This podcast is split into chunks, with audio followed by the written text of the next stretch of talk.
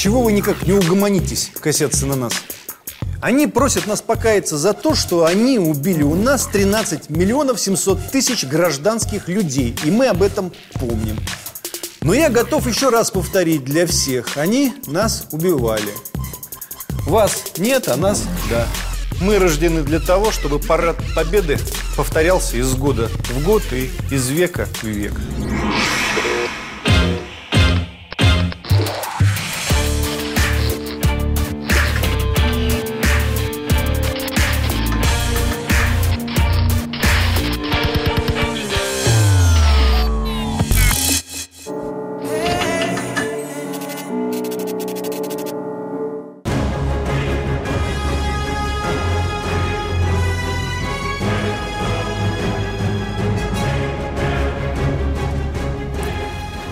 Они там на Западе все задаются вопросом, от чего мы так празднуем.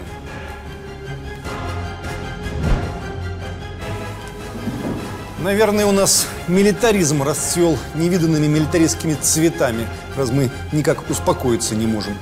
Бессмертные полки у нас по всем городам идут, миллионы людей в них участвуют. Как героям былых времен Не осталось порой имен Те, кто приняли смертный бой Стали просто землей, травой Чего вы никак не угомонитесь, косятся на нас?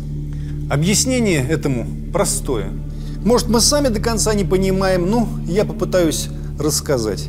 Рискну. Известно, что во Вторую мировую в той или иной степени было вовлечено 62 страны. При том, что на тот момент на Земле существовало всего 73 суверенных государства. Товарищи красноармейцы и краснофлотцы, командиры политработные, партизаны и партизанки, на вас смотрит весь мир, как на силу способную уничтожить разбойничьи орды немецких захватчиков. В войну было втянуто около 80% всех людей, живущих на Земле в то время. 1 миллиард 700 миллионов человек. Но давайте теперь посмотрим вместе понесенные основными участниками войны потери. Общие демографические потери нашей страны за военный период составили 26 миллионов 600 тысяч человек. Из них потери вооруженных сил 8 миллионов 668 тысяч 400 человек. Соотношение безвозвратных потерь армии Советского Союза и Германии с сателлитами составляет 1,3 к 1. А то нам тут лет 25 рассказывали всякие удивительные историки, что войну мы выиграли, завалив немцев трупами и вообще вопреки. Все это пошлая и бесстыдная ерунда. Мы много потеряли в самом начале. Это первая причина. Потому что напали на нас действительно вероломно. А вторая, нам пришлось куда больше наступать. Основные потери, как известно, приходятся на наступательные операции. Немцы наступали от Бреста, а мы наступали до Берлина. Теперь самое страшное про гражданское население. Группа исследователей под руководством Кривошеева оценила потери гражданского населения Советского Союза в Великой Отечественной войне 13 миллионов 684 тысячи 692 человека. Складывается эта цифра из следующих составляющих. Истребленные на оккупированной территории и погибшие в результате боевых действий от бомбардировок, артобстрелов и тому подобное 7 миллионов 420 тысяч 379 человек. Умершие вследствие гуманитарной катастрофы, голод, инфекционные болезни, отсутствие медицинской помощи и тому подобное 4 миллиона 100 тысяч человек в том числе 1 миллион человек в блокадном Ленинграде. Погибшие на принудительных работах в Германии 2 миллиона 164 тысячи 313 человек. Потери мирных жителей Германии в районе полутора миллионов человек. Чуть ли не в 9 раз меньше. При том, что по количеству населения советская Россия была в два с лишним раза больше. Но война-то велась у нас не на всей территории, а у Германии на всей. 13 миллионов 700 тысяч человек. Что это означает? Они нас убивали целенаправленно. Они нас убивали с бешеной скоростью, как самая мощная, самая деятельная, самая производительная машина смерти в истории человечества. Кто тут на нас косится за бессмертный полк? Великобритания? Но Великобритания за всю войну потеряла 400 тысяч человек. Из них мирных жителей 92 673 человека. Меньше 100 тысяч. Мне один мой английский знакомый, писатель, несколько снисходительно сказал, как же вы так русские воевали, что у вас потери такие огромные. Я посмотрел на него и смолчал. Я не посчитал возможным отвечать, чтобы не сделать что-нибудь дурное в процессе ответа. Но я готов еще раз повторить для всех. Они нас убивали. Вас нет, а нас да. На стороне нацистского блока во Второй мировой находились, как вы все знаете, далеко не только немцы, которые теперь одни тянут лямочку самых виноватых. На их стороне были Болгария, Венгрия, Италия, Румыния, Словакия, Хорватия, Финляндия и так далее. Они нас тоже убивали. Также за нацистов воевали коллаборационистские войска, созданные из числа жителей противоборствующих стран. Самыми крупными из них являлись РОНА, РО, дивизии СС, созданные из иностранцев. Например, норвежско-датская дивизия СС по две бельгийских, нидерландских, латышских, боснийских, албанских и французских дивизий СС. Кстати, в целом французов, воевавших на стороне нацистской Германии, в количественном отношении было больше, чем французов, сражавшихся в сопротивлении.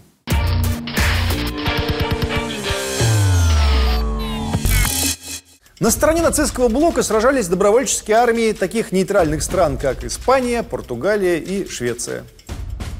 И эти тоже нас убивали. Я забыл, кто там сейчас косится и выражает недовольство, что у нас слишком большой бессмертный полк и слишком страшный парад победы. Может, США? Но они в целом потеряли 300 тысяч человек. Из них мирных жителей 12 тысяч 100. Франция потеряла 213 тысяч солдат и 412 тысяч гражданских. Бельгия в целом потеряла 88 тысяч человек. Австралия в целом 40 тысяч человек. И еще Канада 40 тысяч. Швеция потеряла 50 мирных граждан во Второй мировой войне. Много потеряли в Китае, на Филиппинах, в Индонезии, в Индии. Миллионы. Меньше, чем мы, но много. Там участница нацистского блока Япония поработала. Японцев, надо сказать, никто не просит каяться за Вторую мировую. Нас все время просят, а мы их нет. Я даже знаю почему. Потому что Япония после Хиросимы и Нагасаки, когда там американцы одномоментно убили 300 тысяч человек, разбомбив до этого еще 66 городов, где погибло еще 700 тысяч человек, вот после всего этого Япония капитулировала. А мы нет, мы не капитулировали. Более того, мы живем с таким видом, будто мы победили и внесли самый большой вклад в избавление человечества от самого страшного зла. Как недавно один умный человек сказал, мы не просто спасли Европу, мы спасли Европу от Европы. В Европе это многим не нравится. Они нас просят покаяться вовсе не за то, что у нас тут был плохой Сталин. Сталин был ровно такой, какого они заслуживали. Они просят нас покаяться за то, что они убили у нас 13 миллионов 700 тысяч гражданских людей. И мы об этом помним. Мы помним, какие маньяки тут орудовали. Основные потери пришлись на первые три года войны, грубо говоря, на первую тысячу дней. Значит, наши незваные гости убивали примерно 13 тысяч человек в день. Только мирных людей, стариков, женщин, детей – 13 тысяч человек в день. Теперь они говорят, что-то вы слишком назойливы с вашей памятью, с вашими парадами, с вашими павшими на портретах. Скромнее надо быть, вы тут вообще ни при чем. Нет, мы при чем. Мы родились от выживших. Если мы про это забудем, нас можно собрать в большой совок и выбросить в мусорную урну, потому что мы перестанем быть людьми. Как вы уже перестали быть однажды. Еще много потеряли поляки – 5 миллионов 600 тысяч мирных жителей. Мы соболезнуем трагедии польского народа. Мы понимаем лучше всех иных, что это такое. Мы только одного не понимаем, почему теперь польские гости в российских телестудиях рассказывают о том, что немецкая оккупация и советская оккупация – это одно и то же. Мы что, убили у вас 5 миллионов 600 тысяч человек – Лагеря у вас строили на миллионы людей и всех их истребили? Нет? А зачем вы тогда так говорите, глаза ваши бесстыжие? Мы не только потеряли людей, родных и близких. Люди самое важное. Но нельзя забывать, что пришедшие к нам разрушили результаты нашего огромного труда. За годы войны на советской территории было разрушено 1710 городов и поселков городского типа, более 70 тысяч сел и деревень, 32 тысячи промышленных предприятий и разгромлено 98 тысяч колхозов. Материальный ущерб составил около 30% национального богатства Советского Союза, а в районах, подвергшихся оккупации, около двух третей. Для сравнения, национальное богатство Англии уменьшилось лишь на 0,8%. США материальных потерь по существу избежали. Франция потеряла 1,5% национального богатства. Как тут Людмила Улицкая недавно сказала, французы молодцы, что так повели себя во время войны. Они сберегли своих. Мы все с легким таким э, снисходительным так относимся к французам, потому что мы-то молодцы. Да, вот это... А французы, вот они немцам сдали свою страну, Сейчас прошли годы, Париж стоит. Французы своих уберегли, на самом деле. Ну да, ну да, и хозяйство сберегли, и жизни. Это мы только не молодцы. Всех убили и все разрушили. Нет бы сразу сдаться. Неясно, правда, кто бы тогда сберег Людмилу Евгеньевну. Может быть, французы, я не знаю. Кто-то, наверное, сберег бы. Но сберегли мы, извините, так вышло. Если бы мы не сберегли, нас бы всех убили. Вас, может, и нет, а нас точно да.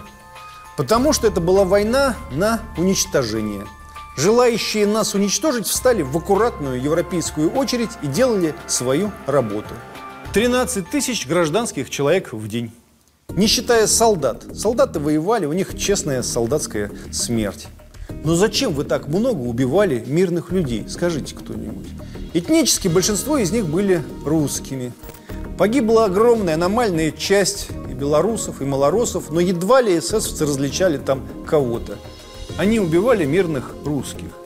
Военных убивали всех подряд. Татары, дагестанцы, якуты, все, все, все. Все воевали против фашизма и все гибли. Гибли и побеждали. Огромный вклад внесли армяне, казахи, узбеки, простите, все, кого мы не назвали. У нас более 200 народов даже сейчас живет на территории страны. Общая цифра потери, напомню, не устану напоминать, 26 миллионов 600 тысяч человек. Итак, Великая Отечественная почти в два раза превышает по количеству жертв и Первую мировую, и гражданскую, и все репрессии, все это вместе взятое. А вы спрашиваете, откуда бессмертный полк, откуда такой парад? Просто мы помним всем своим существом, не только сознанием, но костями, жилами, как выглядит самая большая в мире мясорубка. Многие предпочитают забыть по той простой причине, что их в этой мясорубке не перемалывали. Или они, того хуже, сами ее и крутили. Ручки-то помнят, неприятно. Ярче всего, быть может, празднуют День Победы в Израиле, потому что вследствие победы они выжили.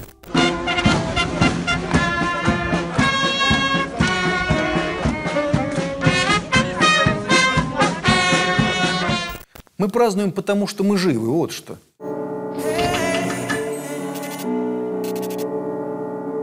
На Ялтинской конференции во время приема Сталин говорил своему американскому коллеге Рузвельту и британскому, ну, в широком смысле, коллеге Черчиллю. Я не знаю в дипломатии такого тесного союза великих держав, как этот, когда союзники имели бы возможность так открыто высказывать свои взгляды. Возможно, наш союз потому так прочен, что мы не обманываем друг друга. Я предлагаю тост за прочность нашего союза трех держав. Пусть он будет сильным и стабильным, и пусть мы будем как можно более откровенны. Лукавил он, ну, в самой малой мере. Сталин более чем кто бы то ни было знал, какие последствия принесла война России. Он точно не желал конфликтов, вообще никаких. Он хотел сильного и стабильного союза.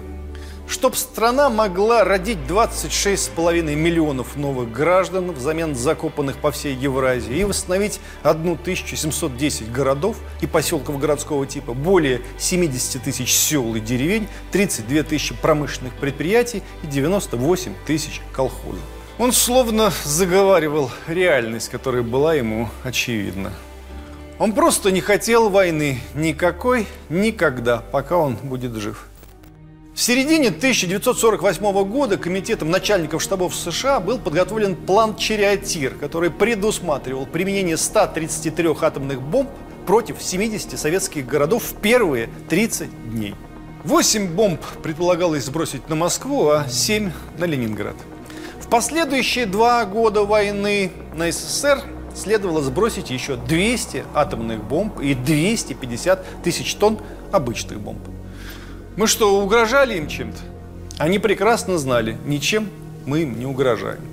Тем не менее, средства массовой информации США постоянно публиковали сообщения о том, что ожидает СССР после начала военных действий. Отдельные СМИ прямо призывали к нанесению ударов по нефтепромыслам, по Донецкому бассейну и по промышленному району за Уральскими горами. Правительство СССР могло бы сотрудничать с правительством Соединенных Штатов Америки в проведении мероприятий, которые направлены на осуществление пакта мира и ведут к постепенному разоружению. К разоружению вот что, пацифист Сталин. С той стороны были другие планы. Тотальная пропаганда и антисоветская перезагрузка. С 1947 года начались постоянные пропагандистские аудиопередачи «Голоса Америки» на территорию СССР на русском языке. С 1948 года на русском языке для советских радиослушателей стала вещать радиостанция BBC. Темы было две. СССР представляет собой угрозу миру, первая. Вторая хозяйство Советского Союза находится на грани краха. В стране формируется оппозиция тоталитарному режиму. Прошло 70 лет с тех пор, юбилей. Что-то изменилось? Ничего не изменилось.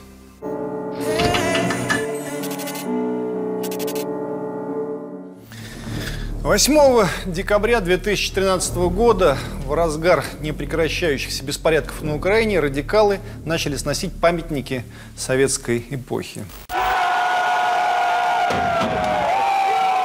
Одним из первых стал памятник Ленину в Киеве, который свалили с постамента и разбили кувалдами. В городе Броды Львовской области сторонники новых киевских властей сняли с постамента памятник военачальнику Михаилу Кутузову. В городе Сумы у Вечного огня, зажженного на мемориале в память о героях Великой Отечественной войны, устроили мусорную свалку. В польском городе Новосонч, расположенном на юге страны, частично демонтировали памятник бойцам Красной Армии, созданный в 1945 году на месте братской могилы. С мемориала убрали все надписи на русском и советскую символику, которую в Польше считают тоталитарной. Городские власти утверждают, что приняли это решение после угроз неких патриотических организаций, пообещавших собственноручно разрушить монумент. На кладбище румынского города Баташань вандалы опрокинули 120 надгробий советских солдат и осквернили 29 могил. Эта карусель вандализма не останавливается. Что это такое? Борьба с советским наследием? Как бы не так. Они убивали наших предков, живых, Теперь они убивают каменных, мраморных, бетонных, бронзовых. Это вечное напоминание им о том, кто были они и кто были мы. Есть такие прекрасные стихи на эту тему. Автор Станислав Куняев. Называется «Последний парад».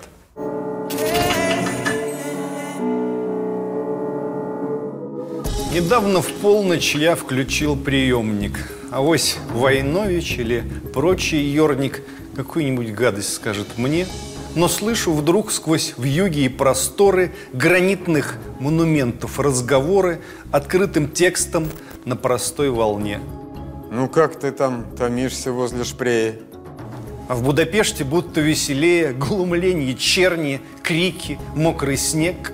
Мой постамент вчера облили краской. Хотел я по толпе шарахнуть каской, да позабыл, что я не человек. Моя тридцать четверка недалече. В соседнем государстве слышу речи, чтобы продать ее, а с ней меня. Но как продать то, что не продается? А ведь нажми стартер и заведется. Хорош мотор, надежная броня. Чего молчим? Мы здесь стояли долго, но срок присяги, памяти и долга все проржавело. Слава не в чести. Я слышу, митингуют возле Вислы. Нам не нужны ни паспорта, ни визы. Пора мою машину завести. Но что случилось? Мы же победили. Что из того, что я лежу в могиле? Я не покину этот постамент, пока генералиссимус фельдмаршал нам не прикажут отправляться маршем туда, где ждет нас некий президент. Донесся голос из далекой Праги. Минуло время славы и отваги. Нас одолели, как на фронте вши, парламентарии да бизнесмены. Нас предали на набережных Сены, где проданы все наши рубежи. Айда домой. От Вислы до Дуная аж застонала вся земля сырая. Прощайтесь с теми, кто во мне лежат. Уже навек простите нас, ребята, коль в этом мире ничего не свято, тогда пошли. А где же наш сержант? Сержант в Берлине. Он уйдет последним. Он на руках с детем четырехлетним. Я знаю, он не хочет слушать нас. Он брал Берлин. Вот если маршал Жуков, чтобы сержанту не стыдиться внуков, на отступление даст ему приказ. Предупредите парня из Белграда. Там тоже дух кощунства и распада осилил славу. Помните, друзья, мы мертвых выносили с поля боя. Нам здесь не будет вечного покоя. Нам оставлять здесь никого нельзя. 34-ки и 45-ки пойдут за нами в боевом порядке. Нам не пристало технику бросать. Хоть слух прошел, поможет, люди брешут, что всю ее на родине разрежут и переплавят. Так раз так мать. Ну, с Богом путь. И тронулись солдаты, под ними простираются Карпаты – в тумане тают Прага и Белград. 34-ки и 45-ки ползут за ними в боевом порядке. Последний начинается парад. Замрем на миг, поклонимся брусчатке. На ней еще не стерлись отпечатки подков породистого жеребца, на коем маршал выезжал когда-то. Могила неизвестного собрата, ни имени, ни даты, ни лица. Все кончено, и мы свое свершили. Куда теплее лежать в родной могиле, чем выносить ветра и холода в Берлине или в Бухаресте. Еще на миг мы остаемся вместе и разошлись. Простимся навсегда. На родине весенние туманы и призрачные люди-великаны, как тени, растворяются вдали. Закончилась большая эпопея. Ни злобы, ни восторга, ни трофея – а только влага да озноб земли. Отличные стихи, только последнего парада не будет, не дождутся. Мы рождены для того, чтобы парад Победы повторялся из года в год и из века в век. Это наше предназначение.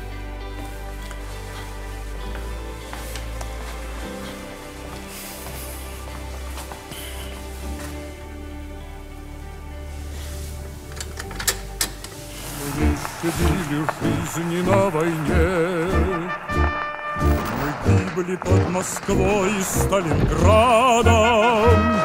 Мы не могли представить в вечном сне, Что встанем в строй однажды с вами рядом Под знаменем бессмертного полка. Пройдем сквозь время города и страны, Пусть след войны своей смертельной раной Для всех уроком станет на века.